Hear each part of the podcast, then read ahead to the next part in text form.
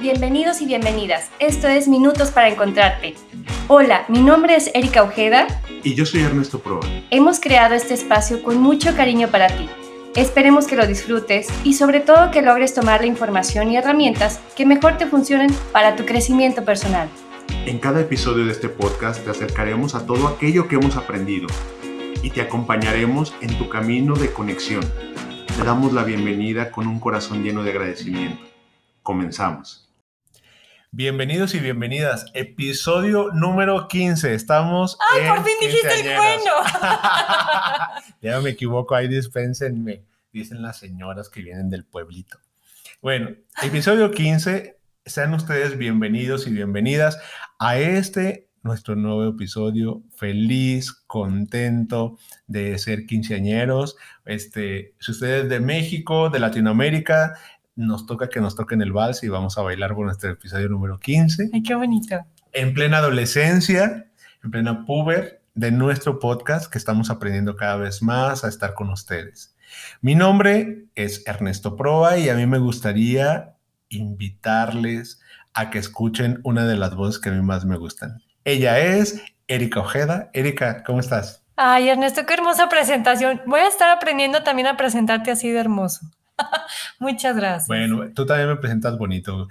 La verdad es que yo creo y considero que cada quien tiene su estilo y en nuestros estilos, se, en gusto se rompen géneros. O si usted es niño, no escuche esto, en gusto se rompen muchos esquemas sexuales también.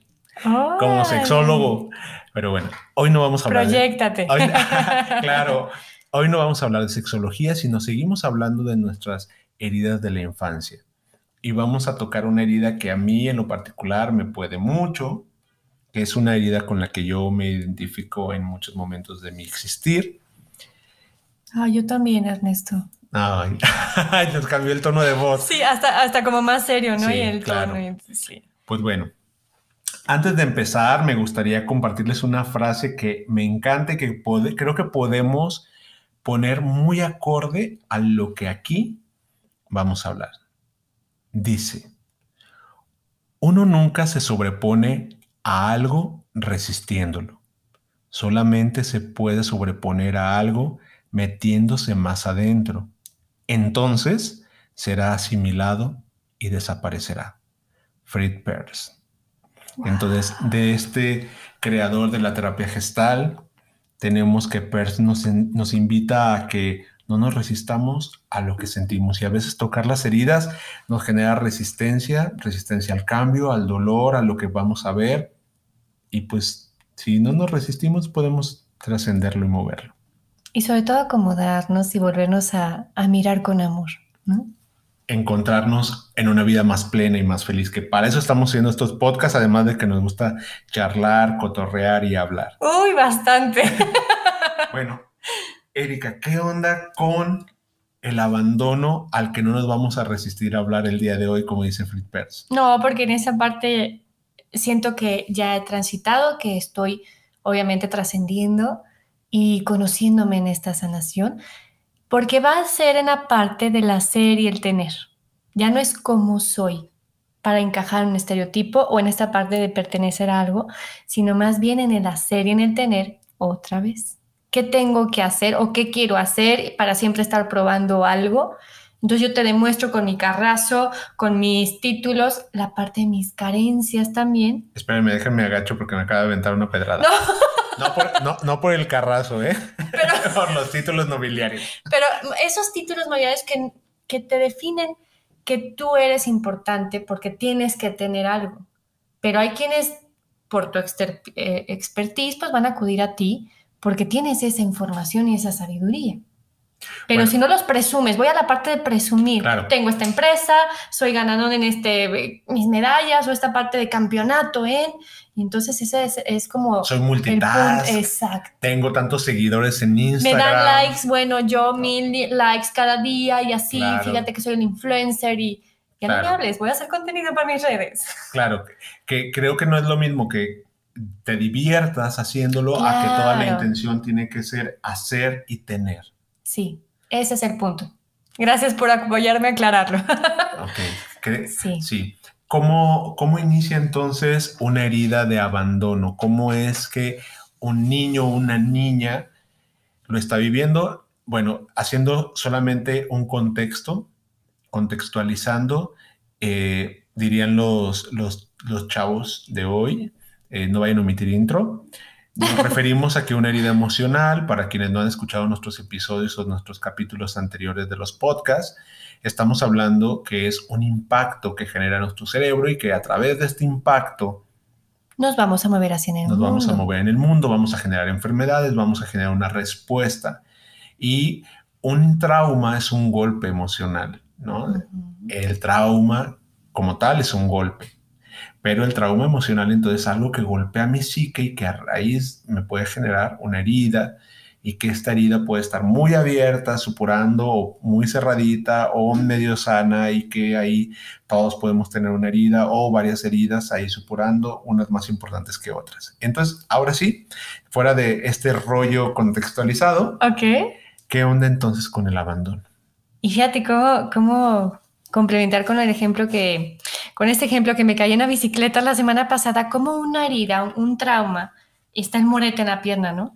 Y si ya veo hoy mi pierna, pues digo, ya el morete ya se está desapareciendo, pero hay golpes más fuertes que los físicos y son las palabras, porque esas quedan grabadas en la memoria y en el corazón. O las acciones que interpretamos de niños. Sí.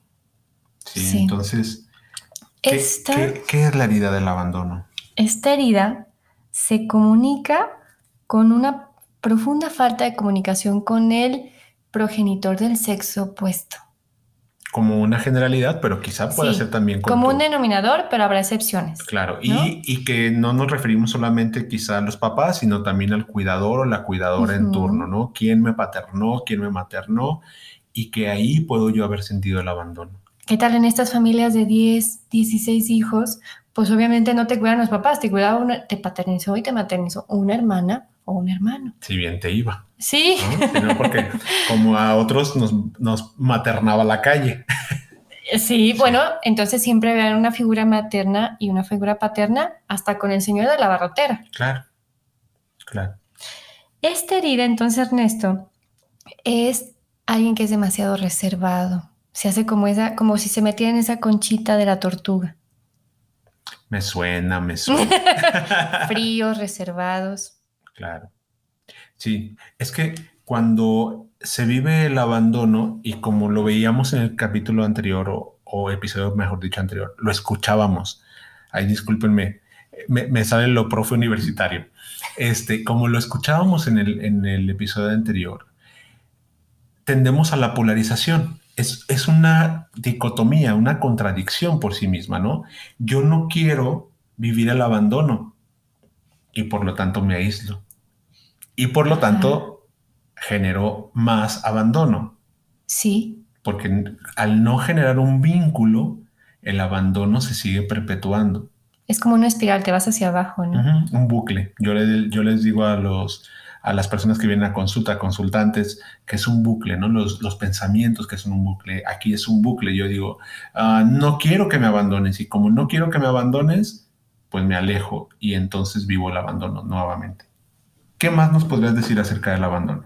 Sobre todo que también se va manifestando o este cuerpo nos va hablando a través del abandono y son cuerpos delgados y largos también, pero no se sostienen. El ot- en este caso es eh, encorvado, como que no hay una, no hay este ah, sistema vertebral fuerte, no hay este cuerpo que digas, ah, mira que hasta que impone personalidad, ¿no? Y este es todo lo contrario. Son delgaditos. No es que desaparezcan, pero solamente son flácidos. Bueno, es que al final nuestra estructura del esqueleto no- eh, nos sostiene. Ajá, es como el tronco. Claro, y entonces al no sentirme que algo me sostiene porque hay el abandono, pues entonces me encorvaré.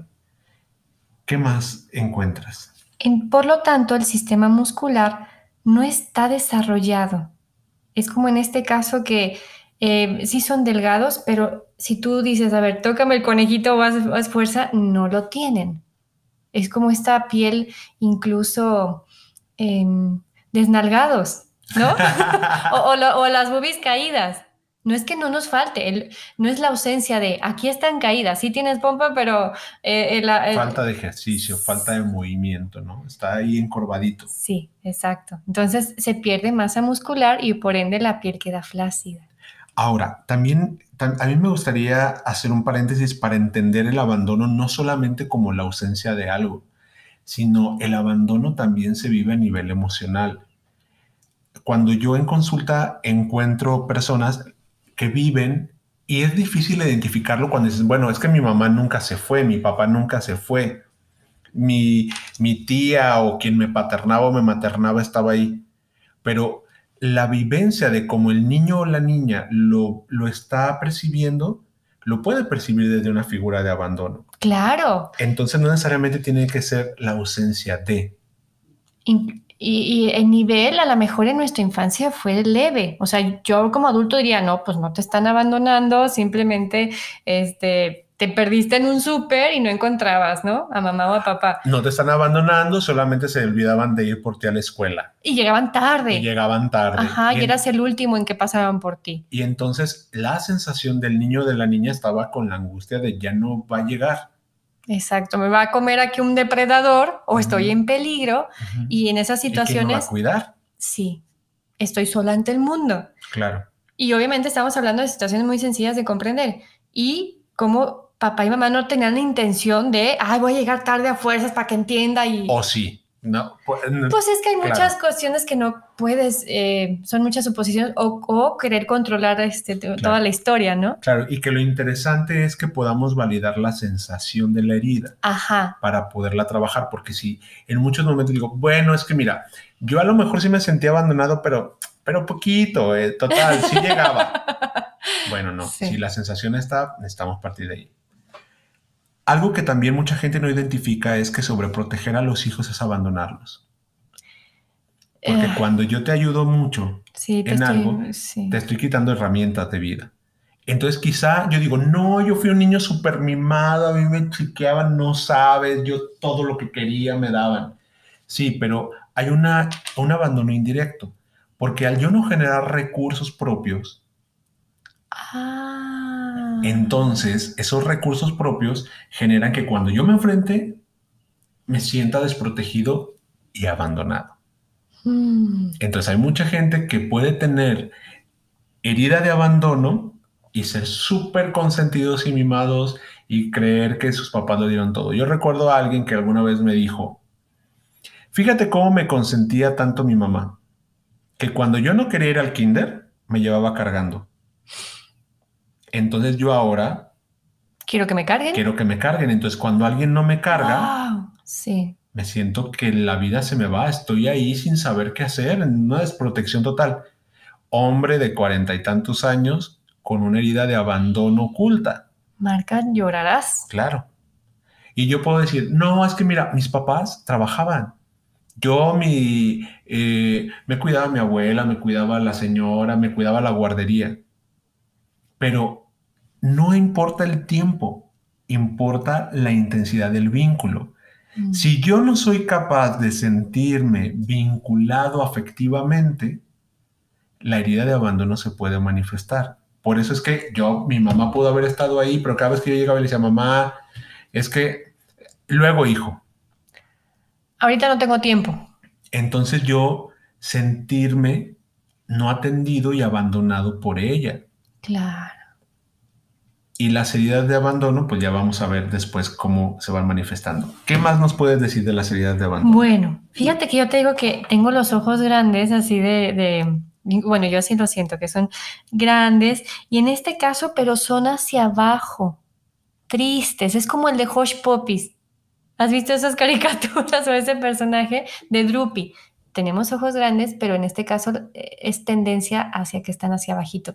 Entonces puede ser una mezcla de heridas, como queremos llamar la atención también por la mirada, atraemos por la mirada. Mira, te hago ojitos y te atraigo, pero es como, venme ve- en esta mirada de niño. Sí, claro, como carita de gatito de Shrek. Ah, bueno, Bueno, sí, sí, ese, es más, ese es más actual. Claro, si usted es millennial o centennial, google quién es Droopy, por favor. Este, De porque, Tommy Jerry. porque, porque aquí andamos, aquí andamos sacando el, este, el, el acta de nacimiento. Bueno, ¿qué más? En este sentido, te puedo también compartir que nuestro, los brazos, ya no estoy en esa herida y me lo, y lo trasciendo, los brazos los pegamos mucho al cuerpo, por eso te decía que es como la tortuguita que se mete al caparazón, porque incluso las extremidades es como estar así eh, apretado el cuerpo, pero al mismo tiempo encorvado, ¿no? Claro, pues es que estás conteniendo, ¿no? Ah, ah, Ahí, bueno, y conteniendo tus propias emociones. claro, guardando, sí. resguardando. Y también puede tener la espalda, en este caso, como, eh, como comentábamos, problemas en la espalda. Ahorita nos vamos más adelante a las enfermedades, porque no nos sostienen. Y pues las situaciones de que también nuestro vientre o los glúteos o el escroto en los hombres esté flácido. Y, y, pues por más, a lo mejor puedes tener estrías, a lo mejor puede estar esta parte de, de, de las pompas caídas como el chiste, pero siempre es la parte, algo está suelto en el cuerpo flácido. ¿Cómo, cómo tiene una lógica biológica lo que nos estás diciendo? El sentir el abandono es no- cuando yo me siento respaldado, que sería lo contrario a estar abandonado, que me siento acompañado, pues mi pecho está abierto y me abro a la vida.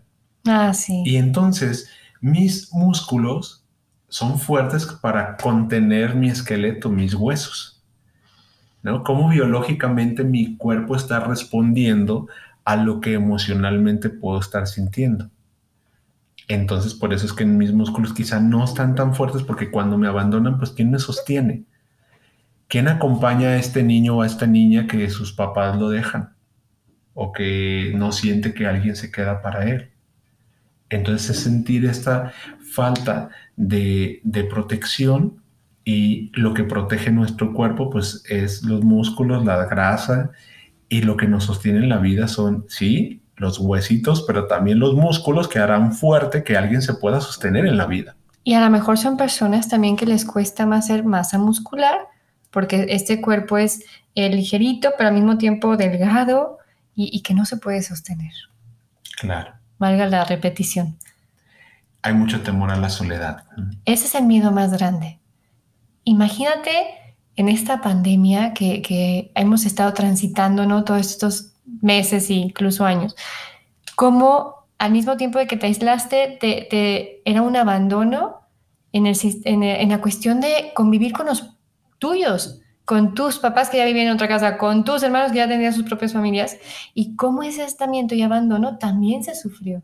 Y todavía no tenemos noción de las repercusiones más que a lo mejor cuadros de ansiedad que luego se van a estar mostrando eventualmente.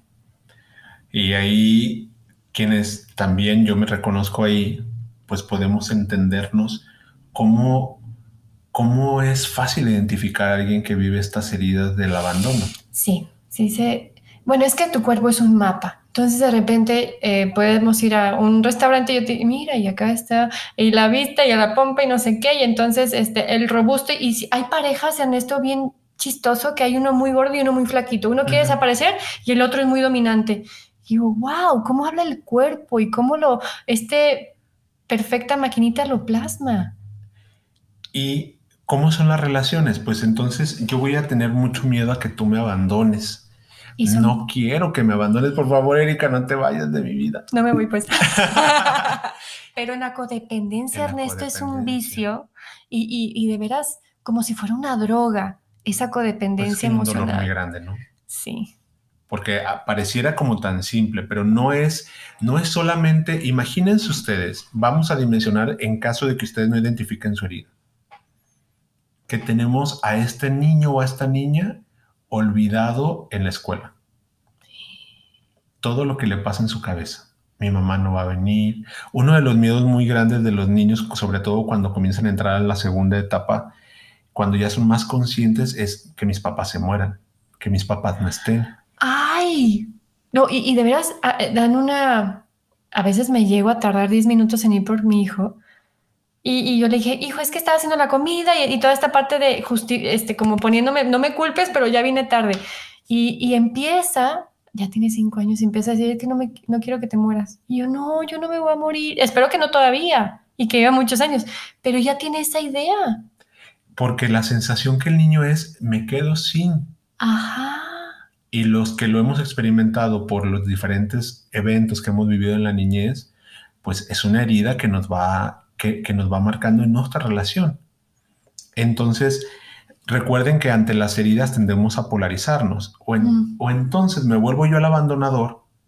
Ah, claro, si te abandonan, pues vas a abandonar. Para no vivir el abandono, porque eso mamaste, ¿no? Ahora sí que claro. realmente dicho.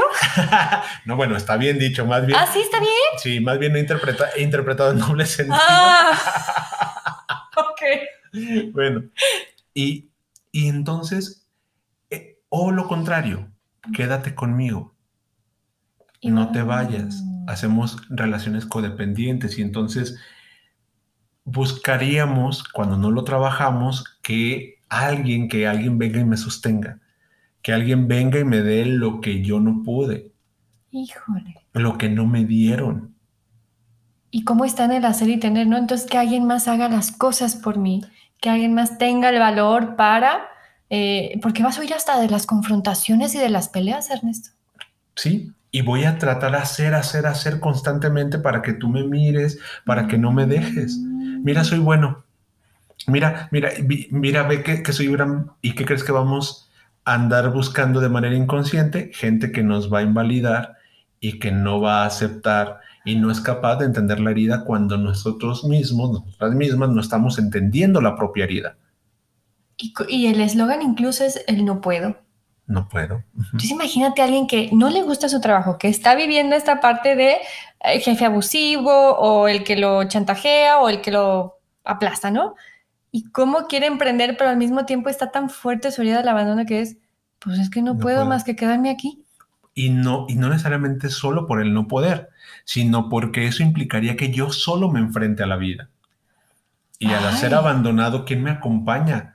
Oh, y ahora quién podrá ayudarme, ¿no? Ah, como el Chespirito. Claro, y entonces es una herida fuerte una necesidad fuerte, porque a ver, los seres humanos no estamos hechos para vivir solos. Quien diga que vive en soledad, aún en la pandemia, que diga, no, yo estaba súper feliz encerrado en mi casa, piense que interactúa con alguien y que estamos en un vínculo de, de reciprocidad mutua. Aunque sea en la pantalla del celular, ¿no? O estos Zooms que tanto se, se claro. Pero lo cierto, Erika, es que en el abandono, los seres humanos somos seres sociales somos animales sociales, ¿no? Mejor dicho. Venimos en manadas. Venimos en manadas, nos gustan las tribus, nos gusta el reconocimiento. Entonces, no es nuestra, nuestra naturaleza la soledad, ni el vivirnos abandonados. Yo recuerdo una anécdota súper bonita de alguien que me contó cuando fuimos a Chiapas, que le picó una araña y pues estuvo ahí en la comunidad y había alguien de la comunidad que le estaba cuidando. Y entonces, pues este compañero decía, le decía este, oye, pues tú tendrías que estar en la siembra, tendrías que estar haciendo otras cosas y, yo estoy aquí, ya me siento bien. Y él le respondió, no. Dice, no, compañero, pues es que si usted se queda solo, se enferma su corazón. y ahí se petatean más pronto, ¿no? Claro. Como esta desconexión de la vida. Por esta cuestión del miedo y del abandono, que lo vemos tanto en el COVID. Mucha gente que murió de COVID, habría que analizar cuántas veces tienen su herida del abandono, porque los pulmones tienen que ver con los miedos. Imagínate que este es la miedo a la soledad. Miedo a la soledad. No, no, bueno, y vas y me llevas a un hospital. No, como tortura china. Claro. Y claro que te petateabas. Obviamente el, virus como que propagó que esta intensidad se, porque la herida estaba. Porque recuerden que no, no invalidamos el cuerpo, pero entendemos que el cuerpo no solamente es algo biológico, sino es algo emocional, psíquico y, para mucha gente también espiritual. Sí. Entonces, estamos en esta sincronía. En estas pelotitas, cómo se van conectando, ¿no? Como si fueran eslabones de cadena. O desconectando. Sí, no, y cuando se desconecta una, pues hace un desmadre. Sí, claro, comienza a rebotar. Sí. Ok. Fíjate que se me vienen dos películas a la mente como este, que, que, somos seres en manada, como hasta Tom Hanks en la película hace un Wilson, ¿no? Y tuvo que pintarle carita y como que platicar, incluso interactuar, porque pues te vuelves hasta loco. Sí, y, y aunque tu familia, tus padres te hayan abandonado, también todos necesitamos hacer tribu. Ajá. Y, y reconocernos en los, en los múltiples hombres y mujeres que nos pueden paternar porque también está, es algo también que tiene bonito la vida. Si mis padres, mis abuelos o la gente que le tocaba no me pudo paternar, hay gente que me puede paternar, así yo tenga 80 años pero que sean personas a las que les corresponda, porque a veces quiero que me paterne mi pareja, a veces quiero que me materne mi pareja. Y vienen tercados ahí uno, ¿no? No, es que quiero que sea él, él y él. Sí, que me cuide, que me proteja. Bueno, no, sí, pero sí te puede cuidar y proteger, pero no te puede cuidar y proteger desde, desde un niño, desde un hijo al que hay que no abandonarlo. Mm. Y fíjate, la segunda película, cómo se va sanando este aislamiento con amor, con la de Patch Adams que cómo saca a la enferma que quería nadar en espaguetis, ¿no? Y entonces vuelve la risa y cómo él va demostrando que ante una herida o un, trauma, pues la soledad también enferma más. Es que en la película, para quienes no le hayan visto, es el contexto que Patch Adams rompe acerca del modelo clínico tradicional, Ajá. donde el médico, la médica, no se puede involucrar emocionalmente, y eso es sano, ¿eh? Porque no podemos cargar los problemas de la gente que nos consulta. Pero lo que sí es que podemos ser empáticos, que lo que él dice es que deje de ser un número. Que es un humano. Ajá, la paciente de la cama 233 del hospital regional tal de Linz pues o de cualquier hospital que usted quiera y que se vuelva la señora tal, porque fíjate, inclusive hablando de la tercera edad, o hablando de ti, o hablando de mí, pero sobre todo hablando de estas personas a la tercera edad, que dices, ya ni siquiera es el nombre de la persona, es el abuelo. Ah. Es la abuela, ¿no? Ya, ya ni siquiera es refugio, Manuel, Juan, Claudia, ¿no?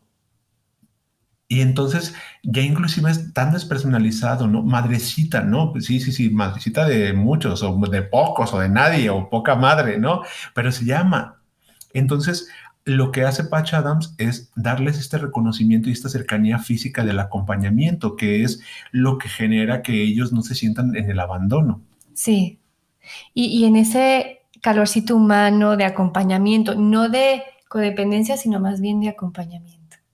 De poder realmente crear un vínculo saludable, terapéuticamente hablando, para que la persona se contacte a sí misma y no se aísle y no se quede en esa soledad que puede generar todo lo que ahora vas a compartirnos de qué tipo de enfermedades ah, se genera. Y fíjate que para terminar con este ejemplo de Patch Adams, en alguna fortuna que tuve de escucharlo en vivo en el Teatro Galerías hace unos años, era una persona que estaba diagnosticada con cáncer ya con su tratamiento oncológico, le pidió que pasara al escenario y para él curar el cáncer es rodearla de abrazos, le pidió a varios del staff, del mismo público que llegaran a abrazarla, que se sintiera en contención.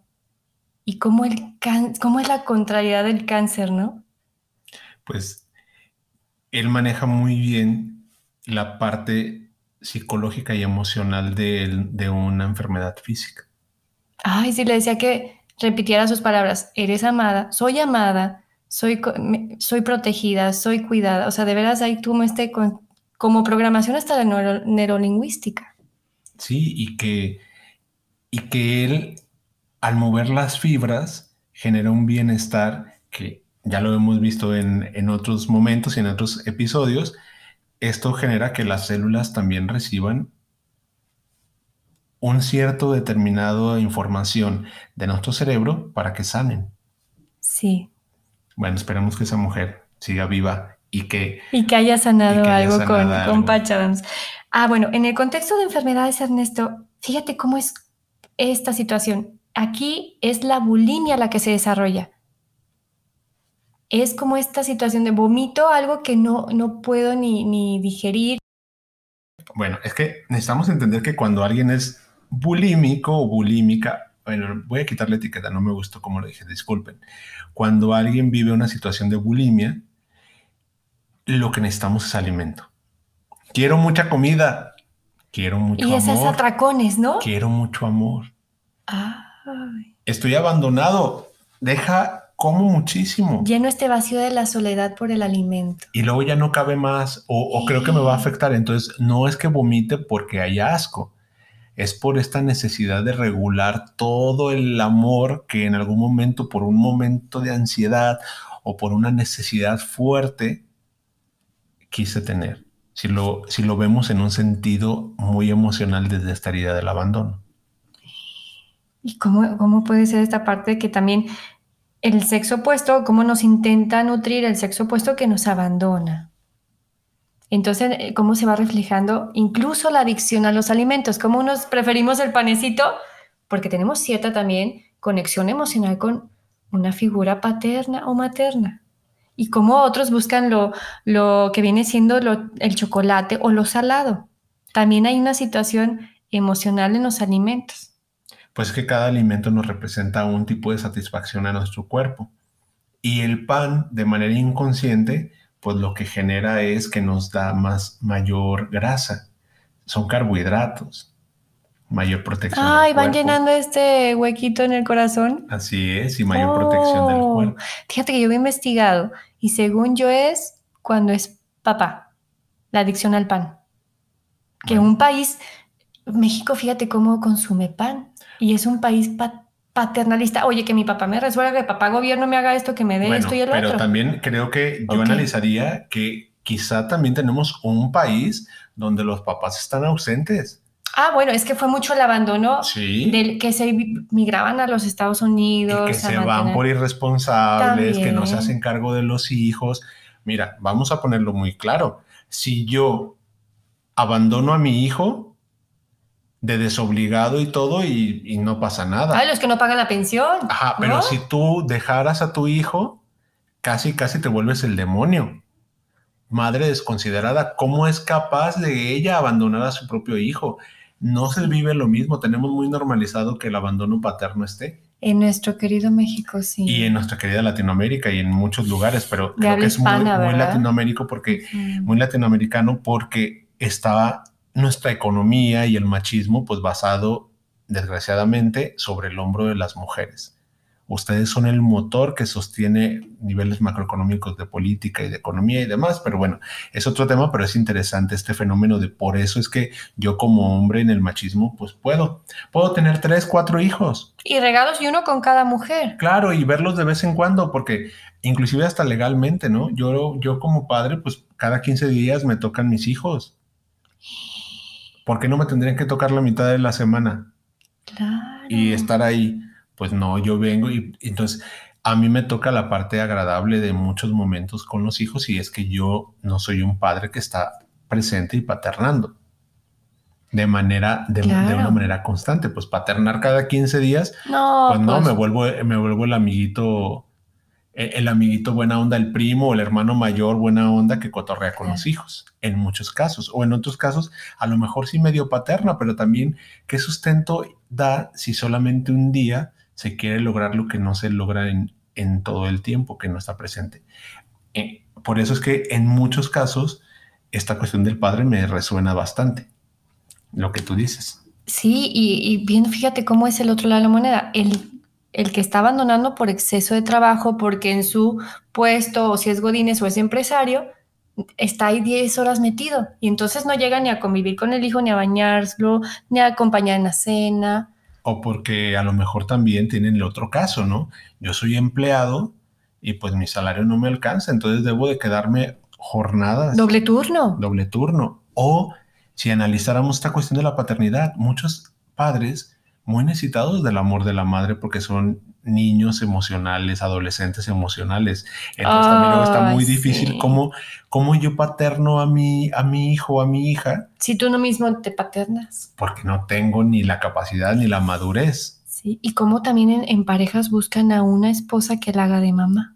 Sí, inclusive hasta los chistes machistas donde... A ver, échate uno. Se quejan del... Bueno, no, los ubico. No, pero ah. esto es donde la mayoría se burlan de la esposa o se quejan de la esposa. Si te fijas es como, como de, no, eh, bueno, alguien mandó uno a un grupo de ahí de WhatsApp que hablaba de esta mujer que le decía, este, mi amor, voy a ir a, voy a ir a la, a la, posada, pero fíjate que nos dicen que por presupuesto, en esta ocasión, este, no nos van a dar un boleto para llevar a la esposa todo el comportamiento, todo el mundo riéndose de que este hombre está buscando cómo irse con los amigos a una fiesta de la empresa. Claro.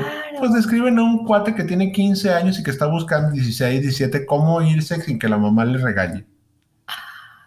Sí. En estos trasfondos del machismo este, tolerado y, asumido como, una manera de, como, una manera de, relación. Por eso creo que hace mucho sentido esto que dices del pan. Entonces, en este sentido, la frase, uno de los eslogan también es, mi hijo me devora toda mi energía o mi trabajo devora todo mi tiempo. Es algo como enlazado a que lo trago. O que me lo quitan, ¿no? Ajá. Porque me abandonan, ¿no? Eh, no tengo eso que, me dan. Existe eh, el asma, ¿no? Que también viene con esta parte de, la cuestión respiratoria. Si nos da miedo la soledad, pues imagínate cuando estás en esa soledad que, que es dañina cuando quieres estar siempre acompañado y siempre con esta necesidad de, estar con alguien. Y la soledad al mismo tiempo va a ser como el peor castigo que tengas. No es que está muy mal que estés sola. Hasta frases, ¿no? ¿Cómo te vas a ir sola? O todo lo malo que te puede pasar. Sola. Sola. Ay, o solo. O solo. Oye, también les pasa a ustedes. Sí. A todos. A todos, pero creo que sí tienes razón. Hay, hay más carga limitante en ustedes porque yo como hombre tengo más libertad. Eh, dice que hay un aspecto psíquico fusional, es decir, no, hay dependencia, problemas del páncreas, hipoglucemia, diabetes, trastorno de las glándulas suprarrenales, pues la necesidad de la dulzura, de que mi cuerpo genere eso que no me están dando. Y en este trastorno o aspecto psíquico, que aquí nos puedas acompañar con, con tu expertise, sería siempre la diabetes, y la hipoglucemia va relacionado con el dulzor que a nosotros mismos nos evitamos darnos o no queremos darnos. O una falta de afecto de acuerdo a lo que nos dice la biodescodificación. Si te fijas, todo va a una cuestión cultural. Ajá. Porque nosotros culturalmente como país es una de las enfermedades que están... Bueno, es la primera del top ¿no? Pero ya infantil. Bueno, la obesidad, Ah, sí, la obesidad, sí, cierto, y después, Eh, de acuerdo a la Organización Mundial de la Salud, en México, ¿no? Sí. Entonces, esto, ¿por qué obesos? Porque necesitamos compensar con el alimento toda la cuestión afectiva. Mm. La diabetes, porque claro, estamos con una severidad de, de, abandonos. ¿Cuántos hogares se viven sin un padre, sin una madre? Hay muchas situaciones fuertes que se están generando en una cuestión de salud pública. Ok, y al mismo tiempo, las glándulas suprarrenales son uno de los riñones y en estas infecciones urinarias. El miedo. ¿Qué hay cuando ¡Ay, qué huevón eres! ¡Ay, me acordé de esta frase! Me hice pipí del miedo. ¡Ay, el esfínteres! Porque las glándulas suprarrenales filtran todo el líquido. Tiene una relación con las cuestiones del miedo, del dinero, de la liquidez si yo tengo dinero, pues me sostengo, soy adulto, lo genero. Y puedo contener esta, ay, la de la orina. Claro. Mm, ay, qué, impresión. El sistema digestivo, como habíamos dicho, este que, que puede digerir las emociones, pues es frágil y e insuficiente más bien, e insuficiente. Claro. Es colitis, gastritis, itis. Todas esas que se inflaman porque ah. las emociones están conteniéndose. Ok. Miopía, temor de ver el futuro y sobre todo el miedo a enfrentar un porvenir solo, pues claro. Déjame pensando la pedrada que traigo. Fíjate, tengo un ojo, el derecho tengo más miopía que el izquierdo. El exterior me da más miedo que mi mundo interno y por eso tengo más miopía en uno. Y, y bueno, también diríamos en la lateralidad es lo que te obligas o te obligan a ver, ¿no? Lo derecho es lo masculino, lo que nos obligan a ver es la, carga, la responsabilidad. De un, y de un porvenir que emprenda solo, ¿no? Pues de un ser adulto, de un no estar abandonado. Ay, Dios, bueno. Pues a, a sanarlas.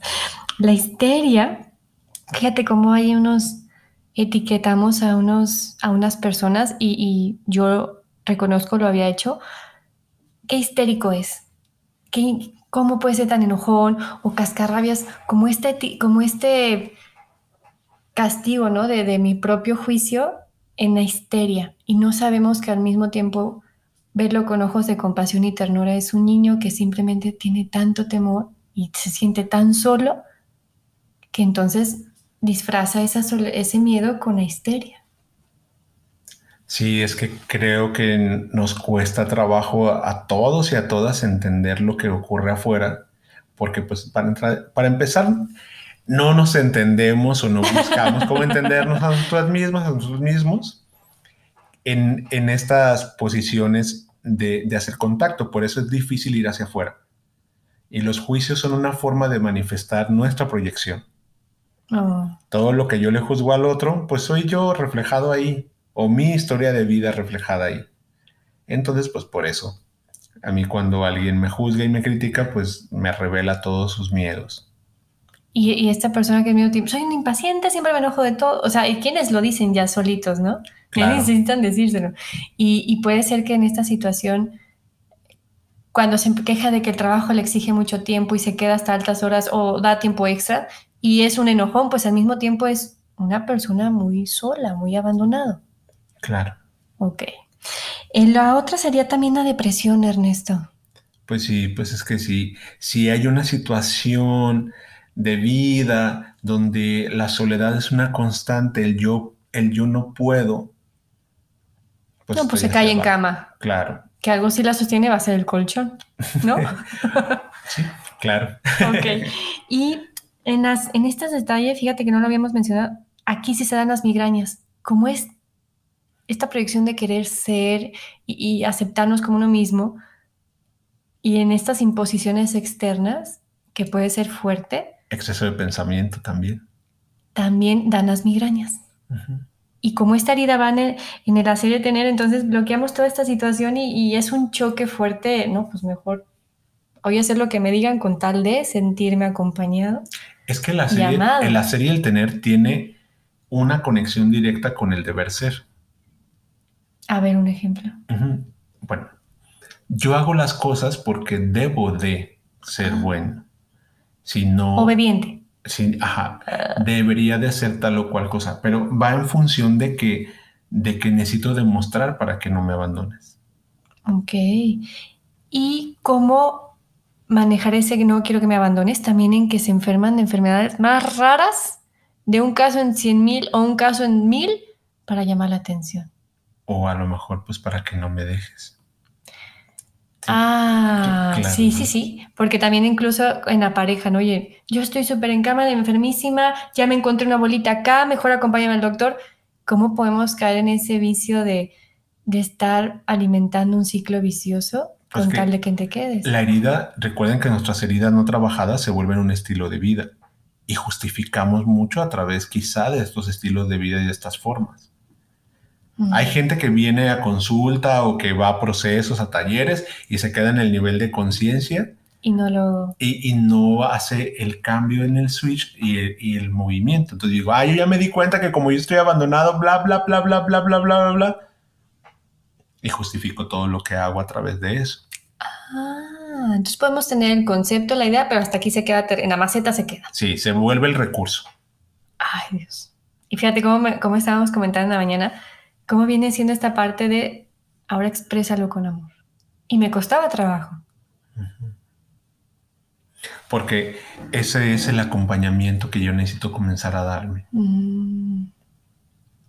Yo, yo remitiría, para ir finalizando el tema, en un libro que, leí que a mí me gusta mucho. Se llama Cómo sanar eh, el maltrato infantil. Y es una psicóloga, psiquiatra francesa, y ella plantea un, recurso en el libro que a mí me gusta mucho. Dice que este niño que vive maltrato, abandono, necesita tener un cómplice con conocimiento. El cómplice con conocimiento, eh, perdón, la autora no la, no la mencioné, se llama Alice Miller, el cómplice con conocimiento es esa persona que le va a ayudar al niño chiquito, a la niña pequeñita, a entenderle y validarle primero sus emociones. Porque algo que plantea en el libro es que una, una depresión en el adulto se sostiene a través de todas las emociones que se han contenido en la niñez, cuando se descubre que el previo a todo esto es una vivencia de maltrato, de violencia y de abandono. Entonces, el cómplice es decirle, sí, sí te pasó. Y voy a decir algo quizá muy fuerte para mucha gente, pero que inclusive este cómplice le pueda decir al niño, se vale odiar a tus padres. Sí, sí, se escucha fuerte. Para que entonces, al no reprimir la emoción, la podamos liberar y trabajar. No para que te quedes con el odio, con el resentimiento, porque eso nos enferma. Más allá de que le hagas o no le hagas el favor a la persona o que por cuestiones religiosas o tus creencias.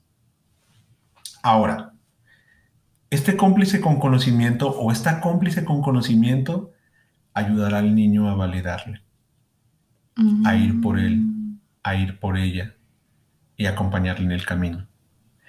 Pero lo más bonito, Erika, es que ahora que somos adultos, podemos ir por nuestros propios niños y nuestras propias niñas y volver a nuestros propios cómplices con conocimiento. Que esto significaría, pues yo comenzar a acompañarme a mí, a mi abandono y permitirme estar ahí Tomar esa responsabilidad, esa conciencia. Ese amor para mí. Y sobre todo amor. Porque sí es cierto que cuando vivimos las heridas del abandono son heridas que nos marcan en las relaciones de pareja, en los vínculos y en todo. Pero si me vuelvo mi cómplice con conocimiento, puedo llevar al niño a que alguien le entienda y le acompañe. Si yo me creo que estoy muy lastimado y muy lastimada para ser mi cómplice con conocimiento, entonces, pues voy con alguien que me enseñe cómo hacerlo. Porque como niña no estás obligado a saberlo todo. Incluso no vamos a saberlo todo, ni siquiera como adultos, ¿no? Así es. Pero más bien con esta aceptación y pedirla y levantar la mano y pidiendo ayuda, sí se transforma más la realidad. Y podemos decirle al niño, sí, sí está. Y yo en muchos momentos en mi trabajo personal ha sido ir por ese niño y caminar hacia él y encontrármelo. A veces también como a todos me cuesta trabajo no soltarlo, no dejarme y no abandonarme a mí mismo. Entonces, validar mis emociones es una forma de acompañamiento. Después de validarlas, sí, es cierto que pasa este sentir y, encontrar los recursos. Por eso de hablarte a ti, que te hablaras con el amor, es ser tu cómplice con conocimiento. Yo tengo una realidad y mi realidad ahora la puedo ver desde lejos, pero mi realidad tenía un contexto.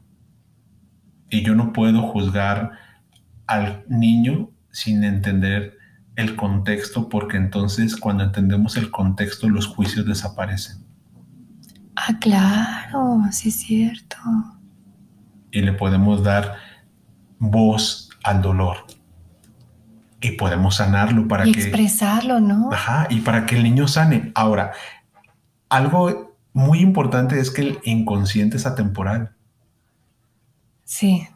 Y la temporalidad del inconsciente, que, que es una herramienta súper buena, es que lo que yo de niño necesité lo puedo tener de adulto. Y es tan simple como eso. Oye Ernesto, es que a mí de niña me hubiera gustado que mi mamá me abrazara y me contuviera y estuviera ahí. Ah, muy bien, vamos buscándonos una mamá que te pueda contener y abrazar. Vamos buscando que vivas eso que hizo falta. Patch Adams en la película lo que les ayuda es a resolver, que desde la teoría de la terapia gestal nos dice que cierre su gestal, es decir, que complete la experiencia quiere los macarrones, vayas y metas gelatina con macarrones. Ok.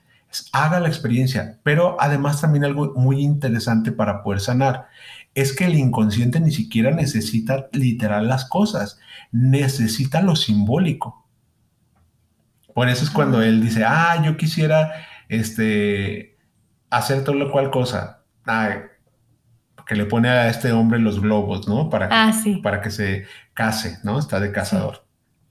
Bueno, pues no, no mates animales, pero en este simbolismo, en lo que está simbolizándote para ti, haz la actividad que te simboliza. Ok. Y entonces eso nos ayuda a completar la experiencia e ir sanando. Y cubrir ese vacío y esa herida se va cicatrizando. Y aprender a ser amigo de mí mismo.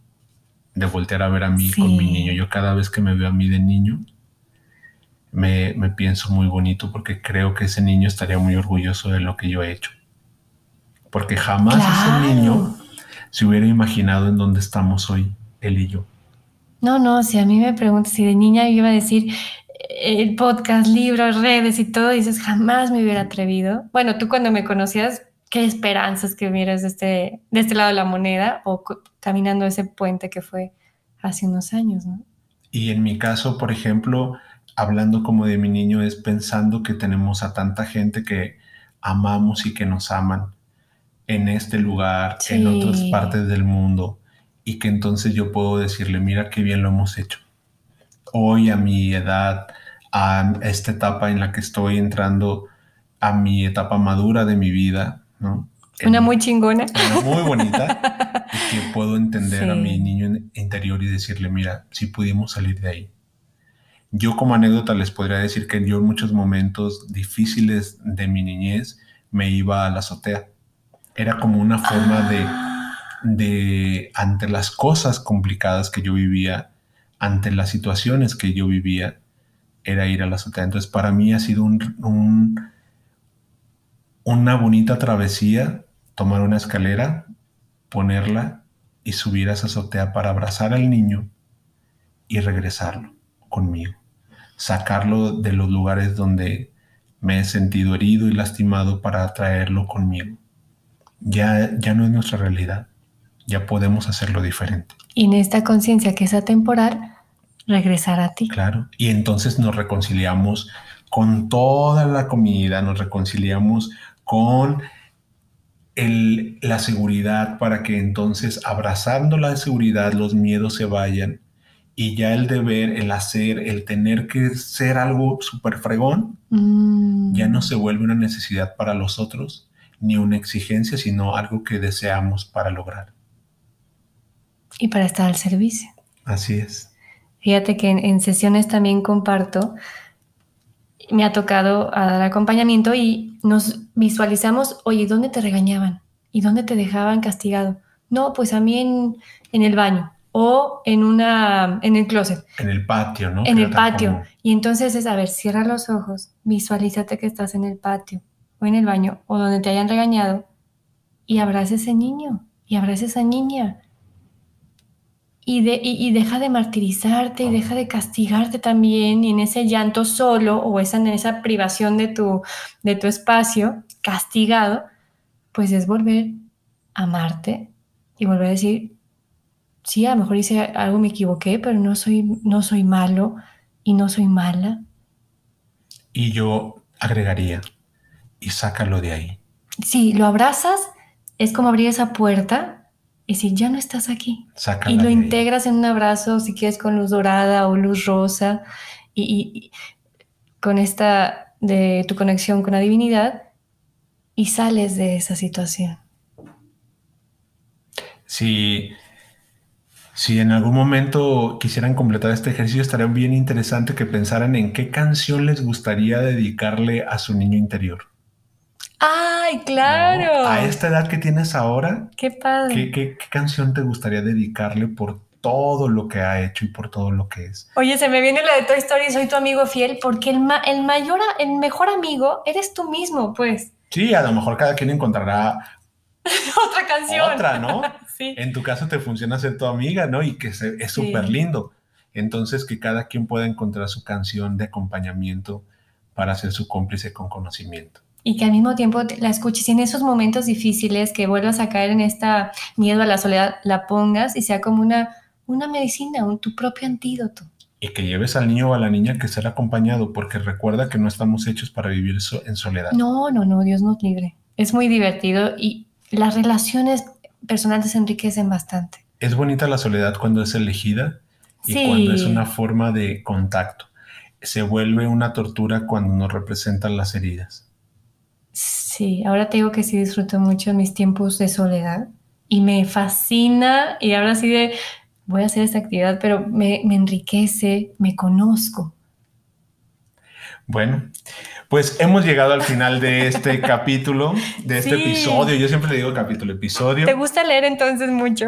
Oh, bueno, soy de la vieja guardia, ¿no? Y en el siguiente episodio, el siguiente capítulo. Bueno, ¿cómo, cómo cierras este, este episodio? Fíjate que fue una de las heridas y hasta te pongo las manos en el corazón porque me identifiqué y, y la viví muchos años, Ernesto. Entonces, ahora que puedo estar con esta parte trascendida, decirte sí se puede, se puede sanar y se puede lograr integrar a nuestro niño interno, es a lo que me he dedicado y a lo que quiero dar más acompañamiento en las sesiones, porque escucharlo de alguien que sí se puede te da la certeza, te da confianza.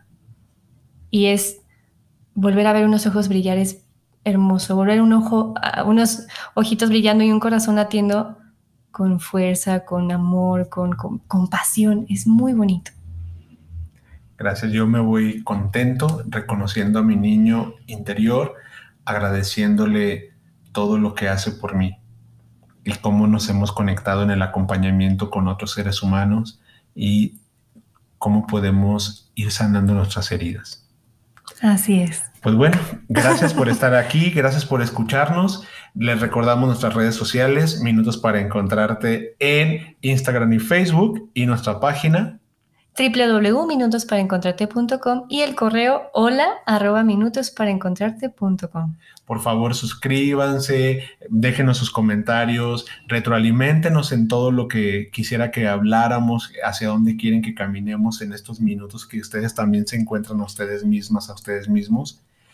Y nos estaremos escuchando en la próxima. Saludos a, países como Costa Rica, El Salvador, Honduras, también de, Europa, España, Holanda, Noruega también, de México, lindo y querido, a México, a la ciudad de, Monterrey, de toda esta parte de, de, ay, pues Aguascalientes y toda esta rica cultura mexicana que también tiene muchas cosas hermosas. Bueno, pues un abrazo en donde quiera que te encuentres, que abraces mucho a tu niño interior. Mi niño interior y la niña interior de Erika saludan a tu niña interior. Sí. Y pues para finalizar nuestra frase.